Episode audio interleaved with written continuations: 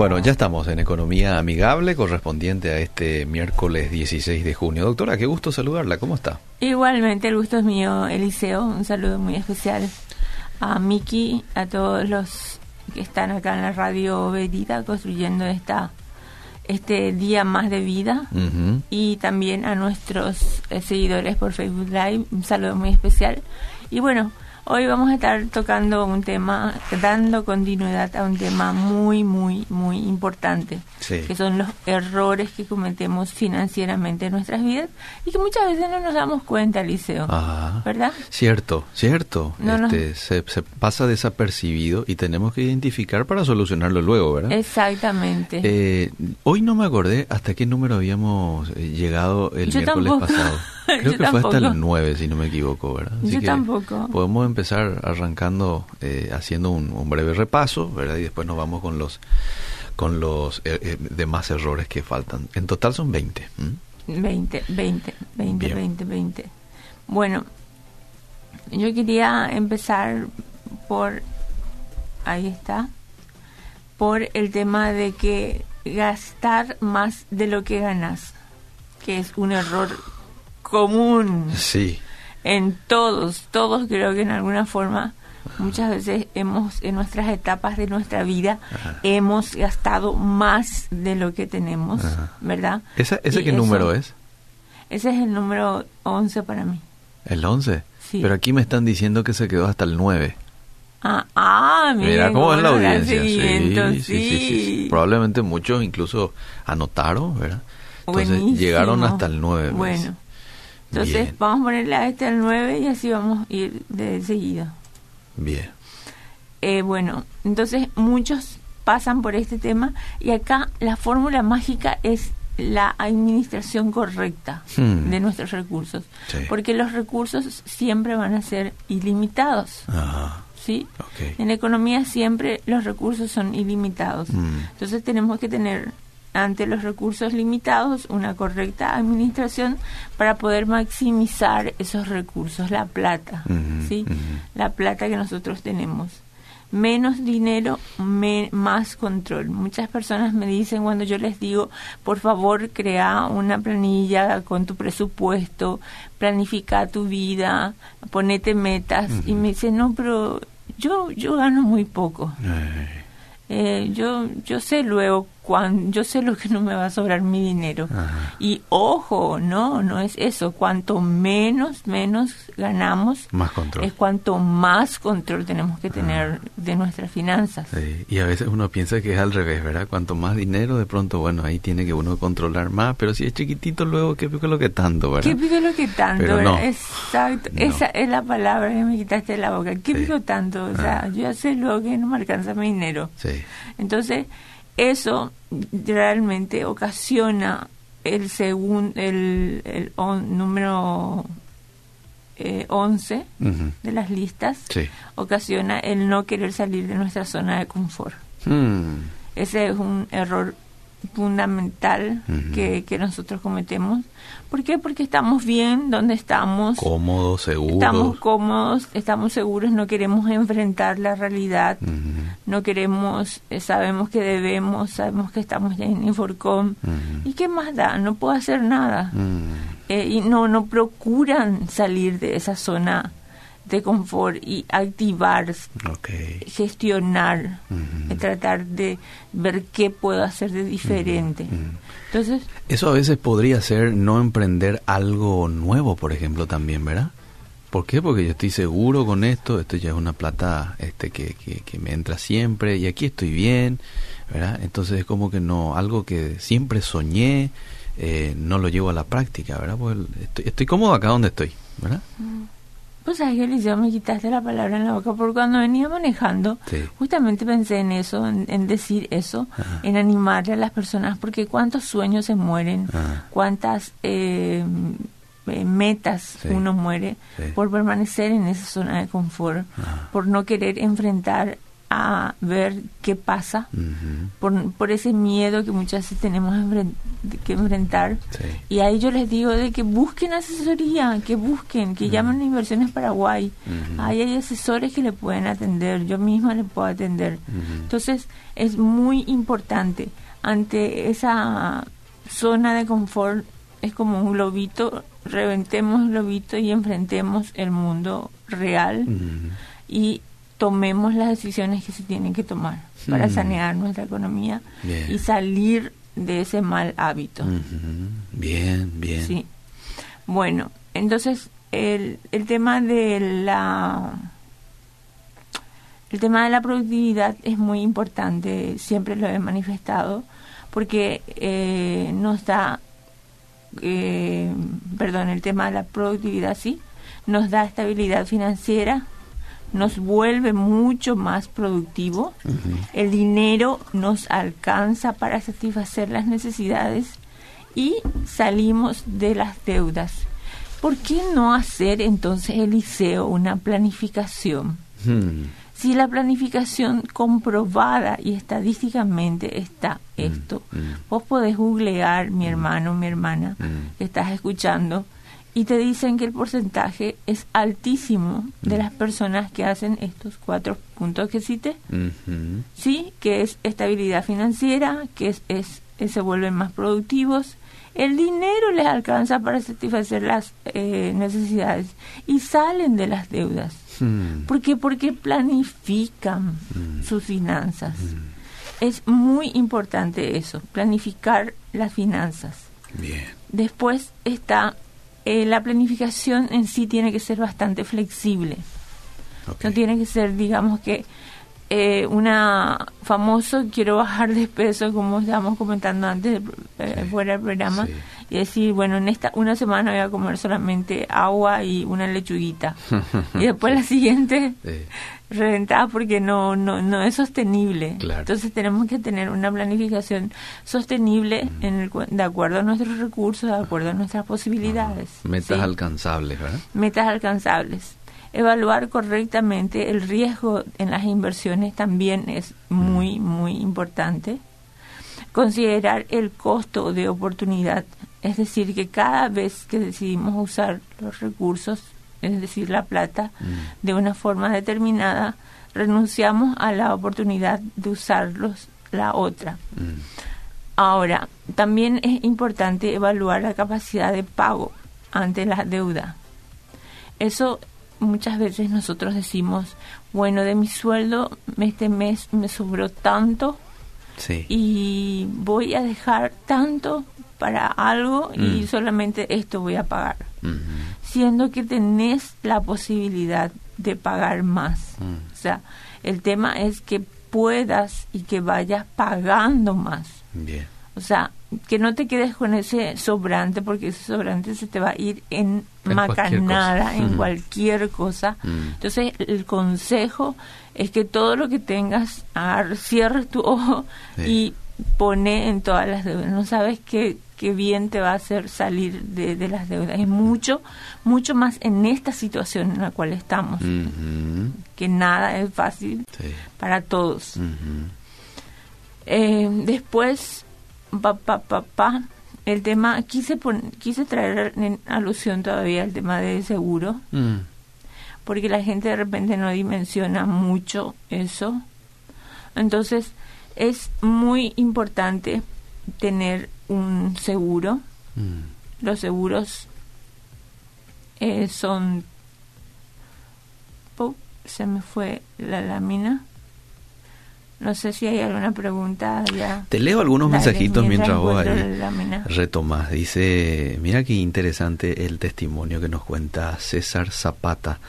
Buenos días, doctora, ¿cómo estás? Quería comentarte que mi hija de 13 años emprendió ventas de plantas. De principio nada, nada se veía favorable y ahora ya está marchando las ventas. Siempre escuchamos tus consejos, gracias por todo y que Dios te bendiga. Qué lindo. Sí. Qué hermoso, gracias. Fíjate que aquí la palabra clave es, de principio nada se veía favorable y ahora sí están marchando las ventas. O sea, perseveró, no se desanimó al no ver los resultados prontos, ¿verdad? Exacto. Sino que siguió haciendo eh, bien las cosas. Bien, y ella tiene una fuente de ingreso, la hija y toda la familia. Exacto, mira, eso es no, no tener flexi eso es tener flexibilidad. Poco a poco y salir adelante. Tengo un dinerito, 13 millones. No estoy segura en qué invertir. ¿Es conveniente poner mi ahorro en la cooperativa? ¿Qué me dices? Es una opción, pero también hay opciones que eh, si pones en la cooperativa vas a poner en una plazo fijo que te va a dar un interés o pones en la cooperativa y te va a dar cero de rendimiento. Hay otras opciones que tenés en el mercado que te dan también esa misma tasa que vos pones en la cooperativa a plazo, pero a diferencia de, con los fondos mutuos no tenés plazo. Ah, muy bien. Sí, puedes quitar a cualquier eh, en cualquier eh, oportunidad que se te presente, que se te requiera, mucho más en estas situaciones. Pero sí, es una opción. Yo siempre digo que todos tenemos que tener un banco, una cooperativa de cabecera, siempre. Si querés eh, invertir en fondo mutuo, ya vamos a darte los números de teléfono enseguida de Inversiones Paraguay para que puedas contactar con ellos y ellos te asesoren a hacer una buena inversión. Comprar un terreno es una forma de invertir. ¿Cuáles son sus posibles ventajas y desventajas? ¿Es mejor que invertir en bolsas, casa de inversiones? Dice Diosnel. Ok. Em, primero que el, hay activos que generan activos y hay activos que generan gastos. Ajá. En este caso, si compra el terreno, va a ser un activo que genere gastos pero siempre va a ganar mucho más invirtiendo en, la parte inmobiliaria al vender. que invirtiendo sí al vender que invirtiendo en la bolsa de valores. Bien. yo solamente le digo que no ponga todo su dinero en el en, la compra del terreno mm. sino que guarde un poquito para fondos de emergencia. Claro etcétera, etcétera. Pero siempre, Eliseo, tener una empresa, eh, tener otra fuente de ingresos, siempre es importante no poner todo en una misma bolsa. Diversificar. Diversificar. Y es una forma de diversificar. Y mucho más en este tiempo donde todo el mundo está en la parte inmobiliaria. Ya. Este oyente dice, no sé si ya retomó su lámina, podemos seguir enseguida, ¿verdad? Esta última pregunta ya encontré. Dice, ¿es bueno hacer préstamos para construir para mi casa? Por favor, si me contesta. Atendiendo al contexto actual, ¿verdad? Eh, ¿Es bueno? Es bueno si es que tenés todos los recursos básicos necesarios cubiertos. Ya. Y si tenés también una estabilidad dentro de tu trabajo. Creo que es bueno construir, pero bajo esos parámetros. Muy bien. Mayores consultas que el oyente quiera hacer, eh, se puede comunicar con Inversiones Paraguay. Sí. Bien. Bueno, manejo de inventario personal, Eliseo. Me mm. voy por ahí. El tema es que muchas veces nosotros no guardamos nuestras facturas, no guardamos los documentos, de repente quitamos préstamo y no guardamos los comprobantes eh, no, no los títulos principales. Mm. Yo, por ejemplo, tengo una carpeta, tengo la cédula de identidad mía, la cédula de identidad de mi esposo, de mi familia entera. Tengo mi acta de matrimonio, mm. tengo tengo documentos bien bien identificados, todo en una misma carpeta. Y muchas veces eh, el tema de el manejo de inventario personal no lo queremos hacer. Y eso forma parte fundamental de nuestro negocio, de, perdón, de nuestras finanzas. Entonces, tener un registro completo de las facturas, facturas que tenemos, las facturas que damos, o sea, nuestro talonario en sí tiene que estar bien, bien contabilizado. bien. Siempre hay alguien en la familia que le cuesta menos este tema del orden y de ser sistemático, Si a vos sos una de esas personas que te cuesta, y bueno, dale a tu esposa. Quizás ella es un poco más, en ese sentido, disciplinada o viceversa, tu esposo, ¿verdad? Ahora, por ejemplo, que, se tiene que pagar el IRP, hay que tener en una carpeta por mes yo aconsejo tener en una carpeta todas las facturas. Enero, febrero, marzo, abril. Sí. Si ahora ya estamos junio, justamente estuvimos comentando tras micrófono que cómo pasa el tiempo. y ya estamos ya a mitad de año. mitad de año. Mitad de año. Así y entonces, eh, bueno, tenemos que tratar de hacer algo diferente este año mm. y llegar a, diciembre diciendo, wow, cumplí esta meta. Cierto. Muy bien, buenos días. Eh, menos dinero, más control, es más gastos. Si no debemos, no tenemos. Quiero ejercer un trabajo en Bols. ¿Es bueno para eso comprar un auto para empezar el negocio o solo lo alquilo? No entiendo su pregunta. Eh, quiero ejercer un trabajo en Bols. Bol. Eh, ¿Es bueno para eso comprar un auto? Eh, es, como un es, como el servicio de Uber. Y pregunta si es bueno comprarse un auto o alquila nomás. a ver, trabajo de día. Necesito un ingreso extra de ah. tarde. Ah, tiene ya un ah, trabajo, pero necesita un dinero extra de tarde, noche dejaré mi familia. Es bueno hasta tipo las 12 para ahorrar e invertir en un 15. Dice. Bueno, no entiendo muy bien el mensaje, pero tema del, del alquiler, y si es que es tan viejo, no conviene, si no está en buenas condiciones, pero si está en buenas condiciones, pues es mejor comprar uno usado, pero que esté bien, bien, bien, bien. Bien. ¿Por qué? Porque vamos a probar, vamos a eh, penetrarnos en ese mercado y no sabemos cómo nos va a ir. Entonces es importante eso. Este último te leo. Dale. ¿Es aconsejable invertir en compra de repuestos que ahorrar? Porque dice la persona que tiene una tienda de ventas de repuestos para autos. Ah, y si puede, en vez de ahorrar dinero, eh, lo tiene ese dinero invertido en repuestos. Lo que yo le aconsejaría a esta persona es que de la rentabilidad que le da su empresa de autorrepuestos, eso lo pueda eh, convertir en un sueldo, parte de eso lo pueda convertir en un sueldo personal y esa persona en forma personal invierte. Ok. ¿Sí? Que se asigne un sueldo. Y parte de eso que invierte y ahí va a tener ya otra fuente de ingreso y se va a estar diversificando. Bien, ahí está. Muy bien.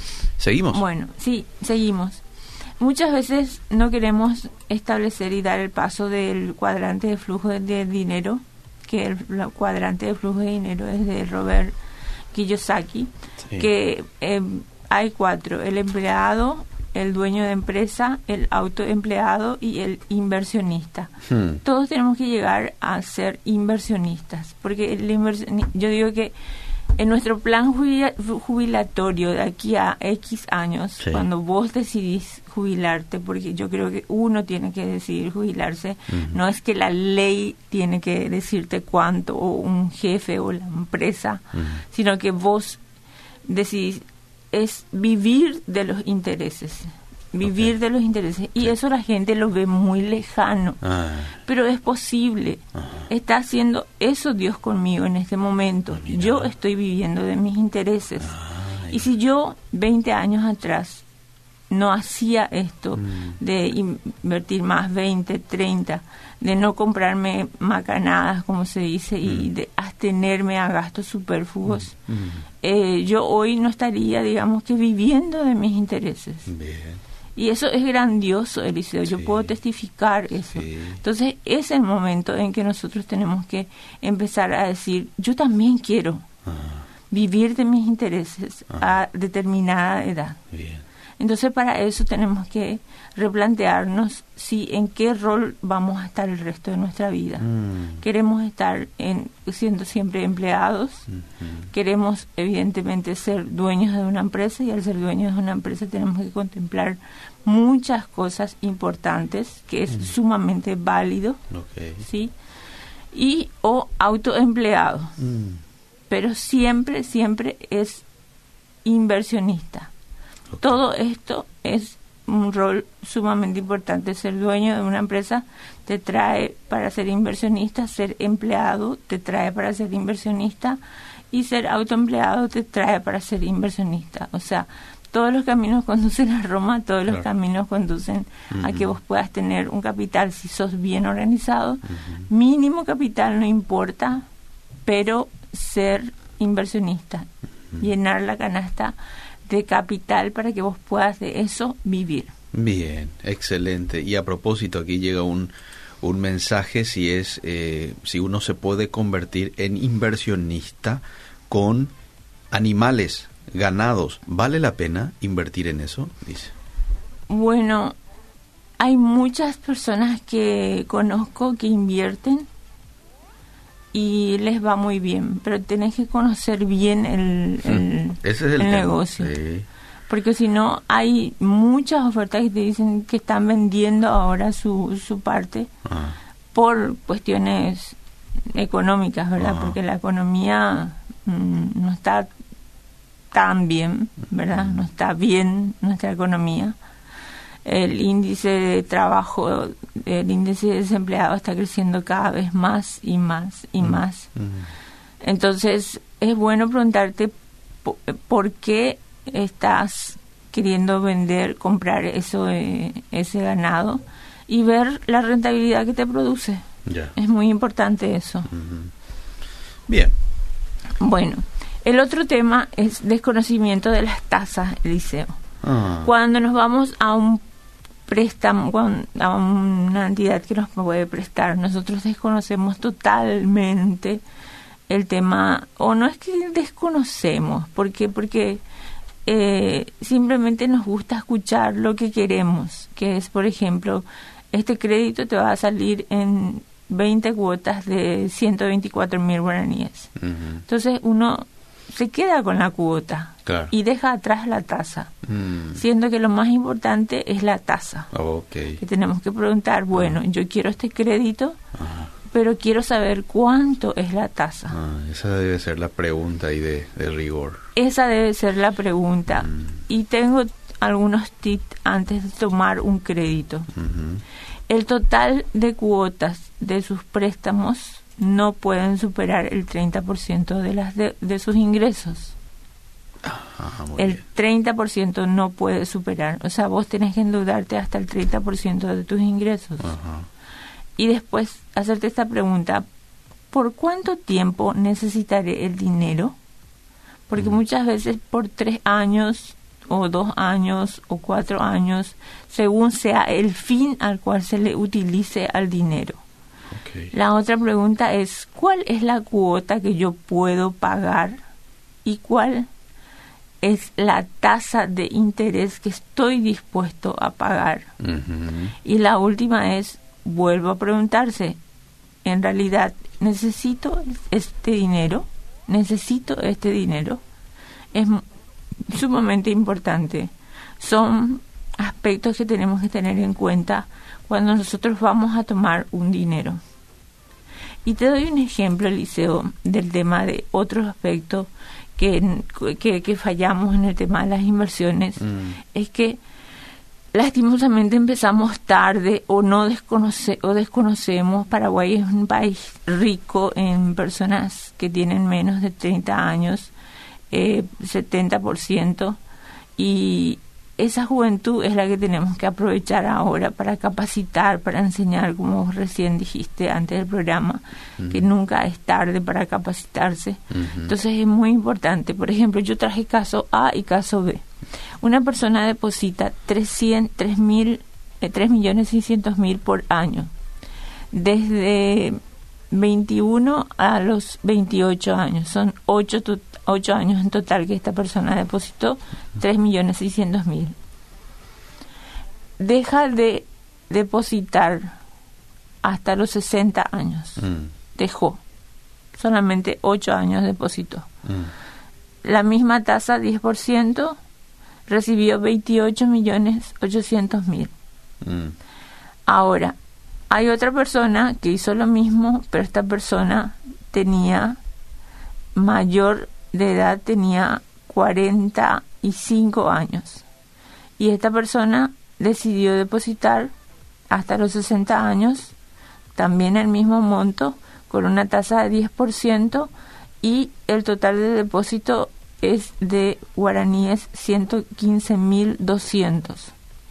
¿Qué te quiero decir con esto, Eliseo? Mm. Cuanto más vos te alejas mm. o cuanto más edad tenés, tenés menos posibilidades de poder juntar la plata, de poder invertir, de que hacer que tu interés compuesto trabaje, que tu plata trabaje para vos.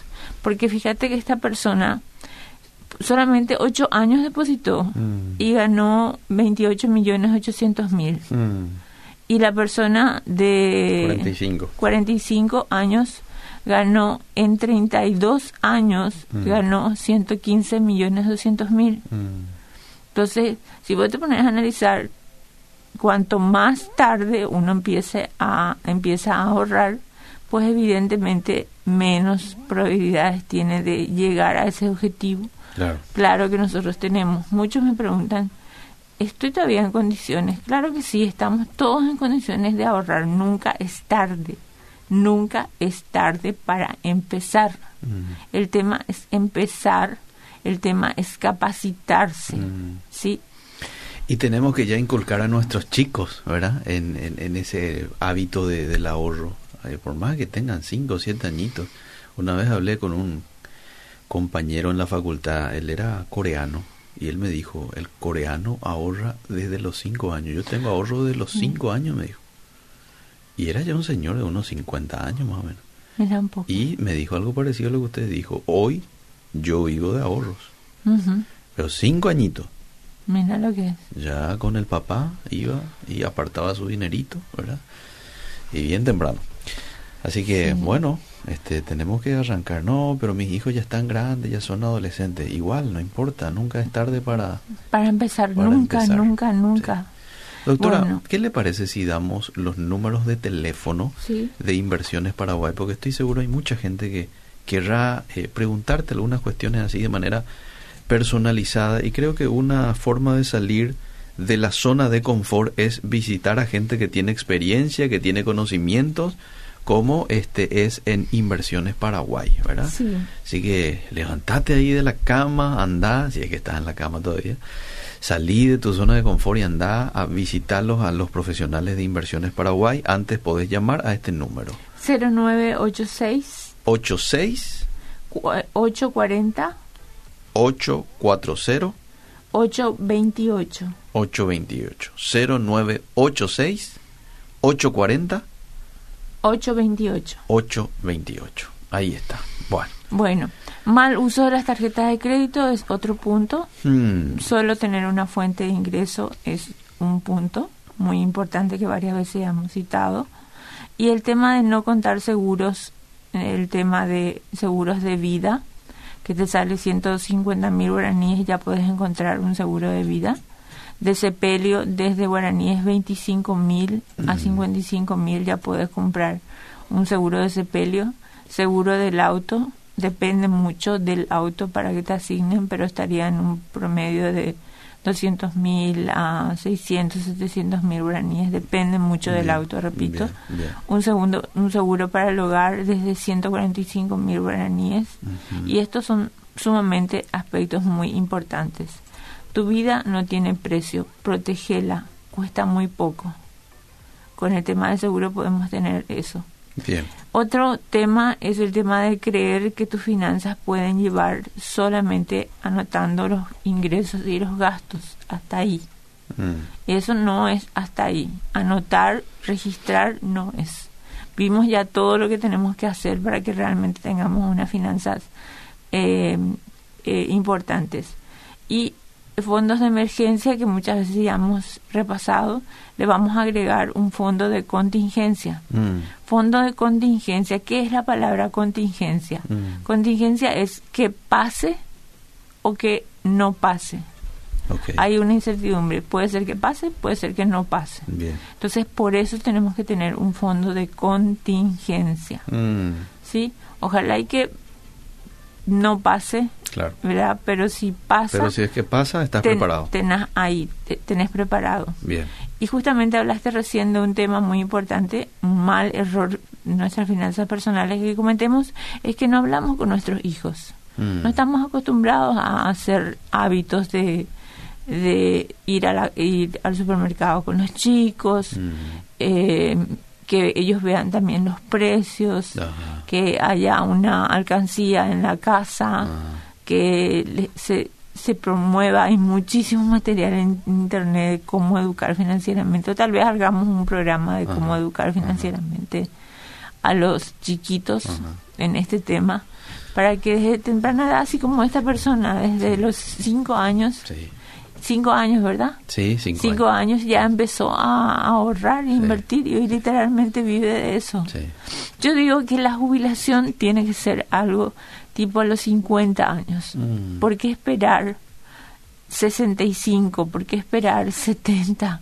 Cuando ya no podemos más, cuando ya no podemos más, ¿por qué no darnos el gusto de, por ejemplo, cada año conocer un país nuevo? ¿por qué no nos damos el gusto de hacer algo diferente? Mm. ¿Por qué el dinero nos tiene que controlar a nosotros? ¿Por qué nosotros no controlamos el dinero? ¿Por qué no rompemos estos hábitos y salimos de nuestra zona de confort y decir que sí se puede? Así con ayuda, bien, le dijiste, eh, bien lo dijiste hoy, con ayuda del Espíritu Santo, que nos dé ese poder ese amor, ese dominio propio de todas las cosas que vamos a hacer. Es muy importante eso. Bien, excelente. Estamos llegando a los minutos finales. Doctora, yo estoy seguro que mucha gente ha aprovechado esta conversación, ha anotado estas, estos errores que a veces se comete y también eh, seguro hay muchos que han anotado el número de teléfono. Algunos quizás se les pasó justo el bolígrafo en ese momento no escribía, no, no, no, ¿verdad? Entonces, si podemos una vez más repetir el número de Inversiones Paraguay, lo voy a agradecer muchísimo. 0986 dijo 840 828 828. Ahí está, comuníquense. Gracias, doctora, por el tiempo. No, gracias a vos, Eliseo. Muchas gracias. Que Dios te bendiga. Seguimos.